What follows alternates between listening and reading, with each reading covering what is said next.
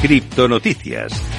Empezamos hablando de una fecha muy importante y es que El Salvador celebra el aniversario de Bitcoin en un año de muchos altibajos. El 7 de septiembre de 2022 se cumple exactamente un año desde que El Salvador se convirtió en el primer país del mundo en adoptar Bitcoin como moneda de curso legal al hacer cumplir la ley Bitcoin. Abogando por Bitcoin como moneda de curso legal el año pasado, el presidente de El Salvador, Nayib Bukele, prometió que la adopción de Bitcoin beneficiaría al 70% de la población local que tenía falta de acceso a los servicios bancarios a partir de 2021.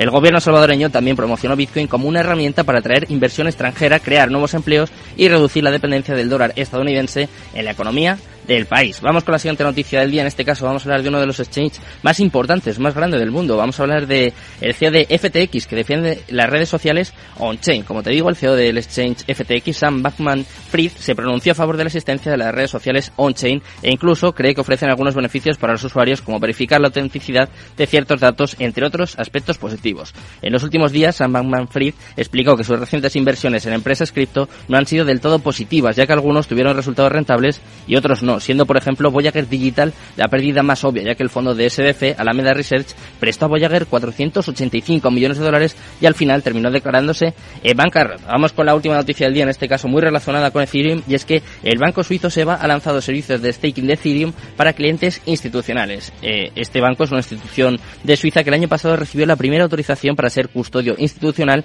de inversores en criptomonedas por parte de los reguladores, que ahora ha lanzado un servicio de staking de Ethereum para clientes institucionales. Esto además, ocurre justamente cuando es inminente la actualización del merge de Ethereum que llevará la red de prueba de trabajo a prueba de participación. El banco publicó un comunicado de prensa en el día de hoy diciendo que atiende la demanda de instituciones que muestran interés en servicios como staking y DeFi. La plataforma de gestión de staking del banco permitirá a los clientes hacer staking en una variedad de protocolos incluidos Ethereum, Polkadot y Tezos. Además, planea agregar soporte para protocolos adicionales en el futuro. Ya sabemos cómo está el mercado, ya sabemos también las noticias más importantes de las últimas horas. Vamos a hablar de Bitcoin, ¿eh? muy atento.